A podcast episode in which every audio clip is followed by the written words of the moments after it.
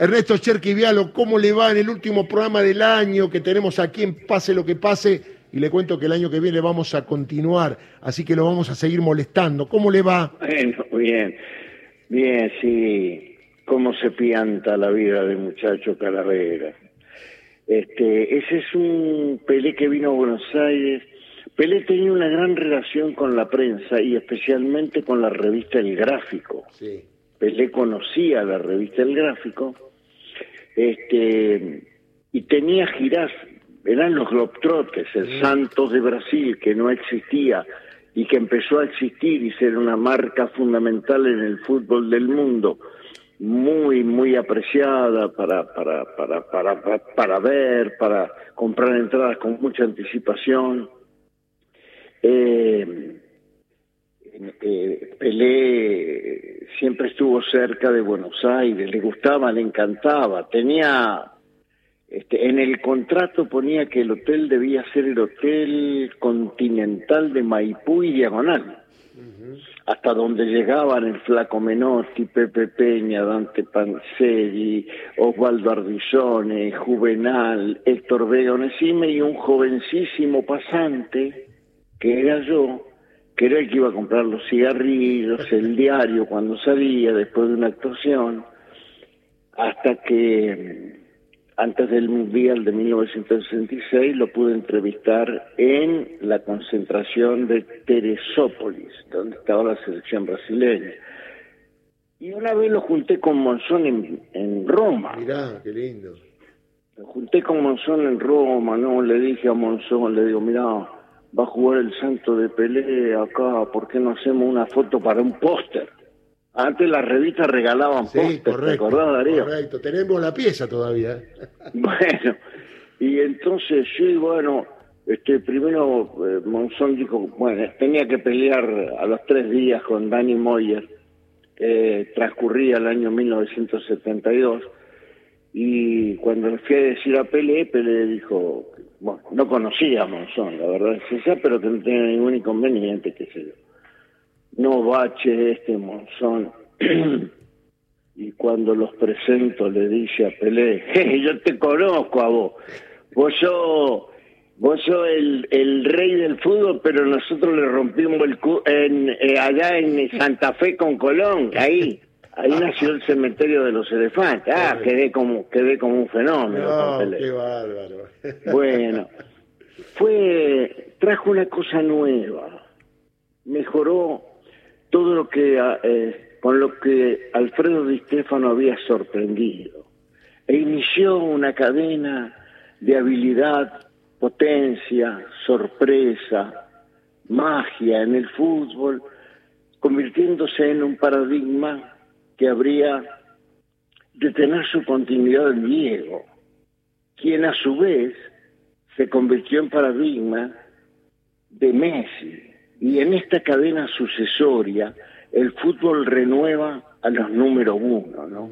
Este, eh, Pelé levantó la autoestima de un pueblo.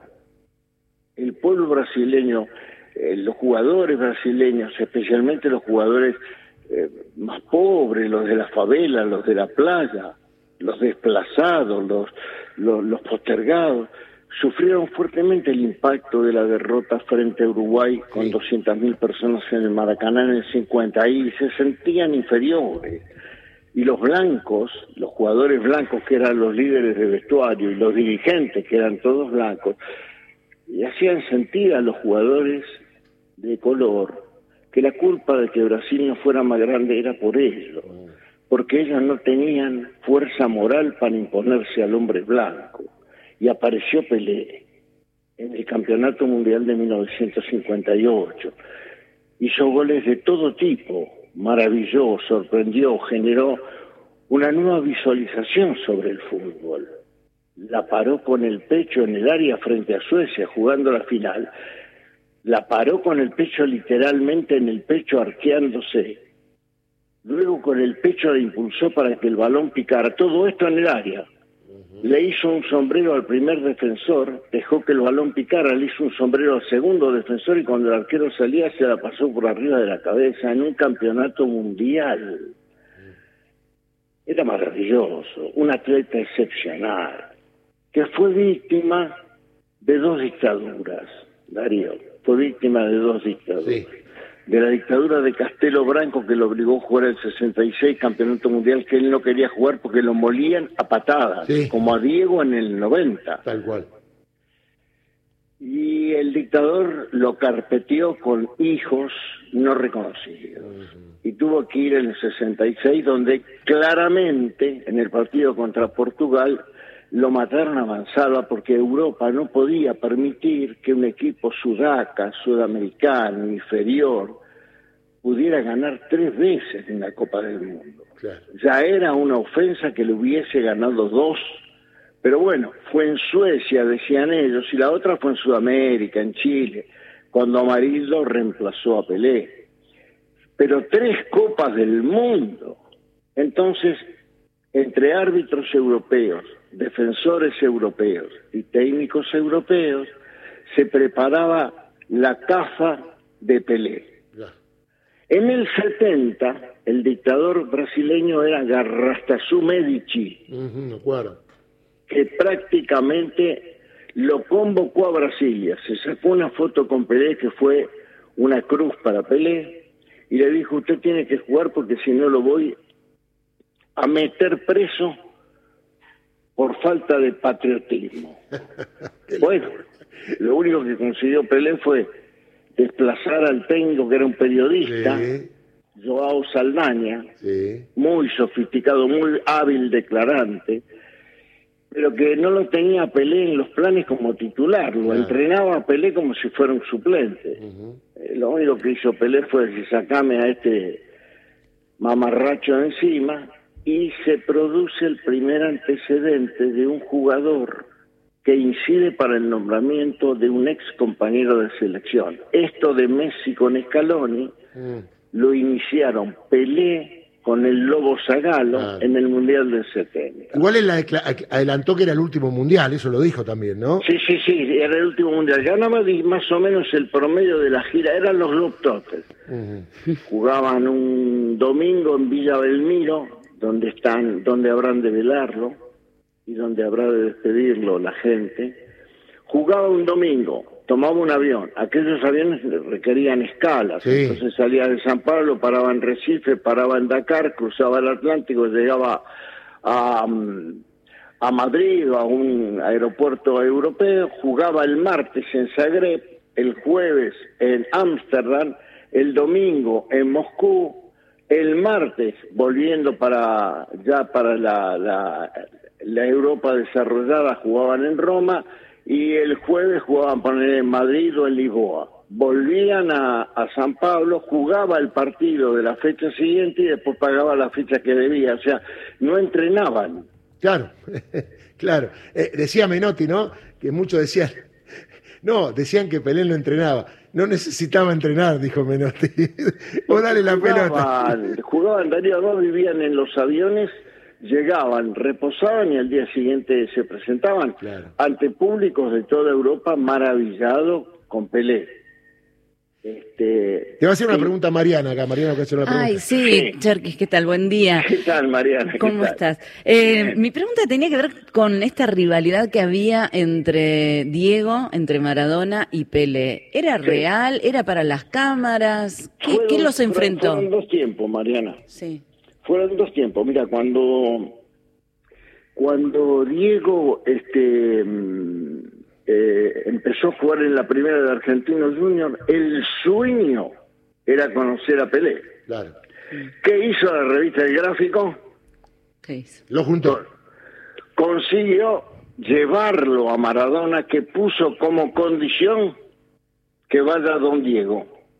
Sí, es verdad porque en realidad después descubrimos que el que admiraba fuertemente a Pelé era don, Diego, que le había transmitido a Diego, mirá cómo juega ese muchacho. Claro.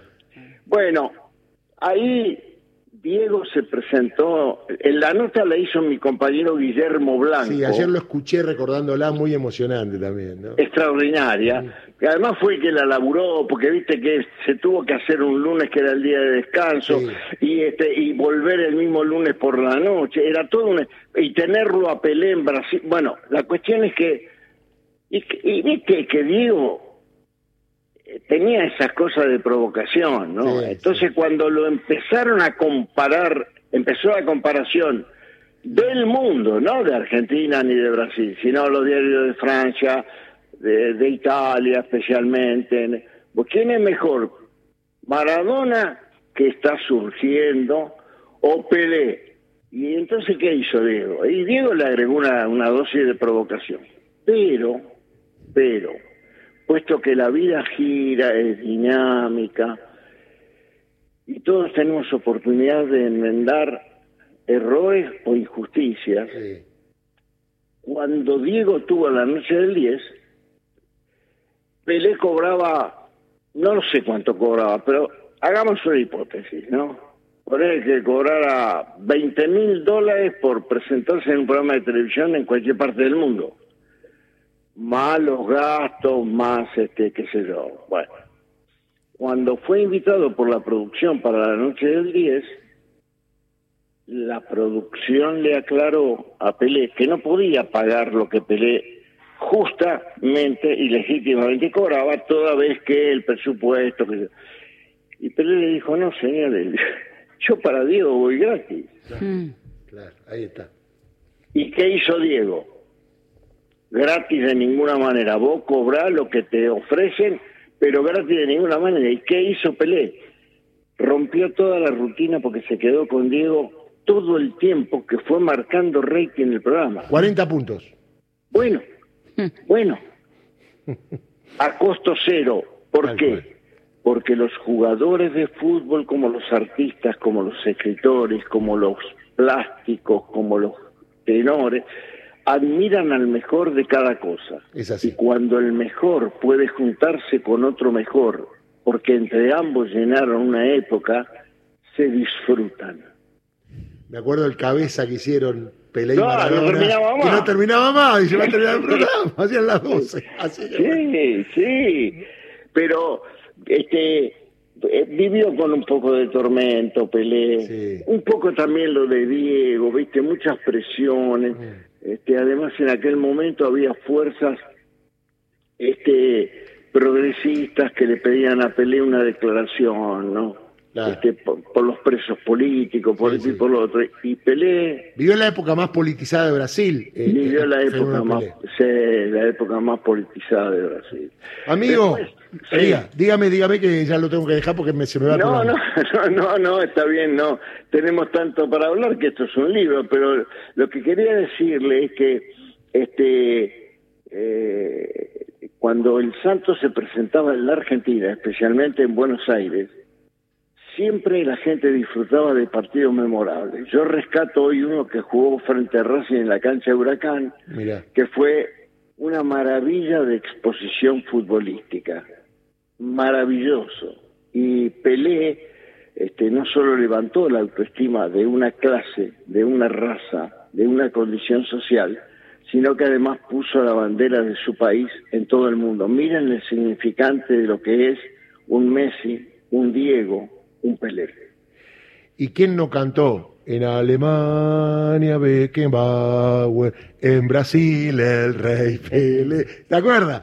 Bueno, un amigo, un abrazo grande, amigo. Buen fin de año, lo quiero mucho, sabe que es parte de nuestra vida y que acá lo estaríamos siempre molestando permanentemente. Así que buen fin de año, campeón del mundo, se lo merece y por cuatro años somos campeones del mundo. ¿Quién le sí, vamos a tres años y medio, vamos a disfrutar. Tal cual. Un abrazo grande, ¿eh? eh chau, Cherky. Mucha suerte. Buen que Dios lo bendiga a todos. Chau, chau. Chau, chau. Cherky Pialo, un maestro. Tiene fotos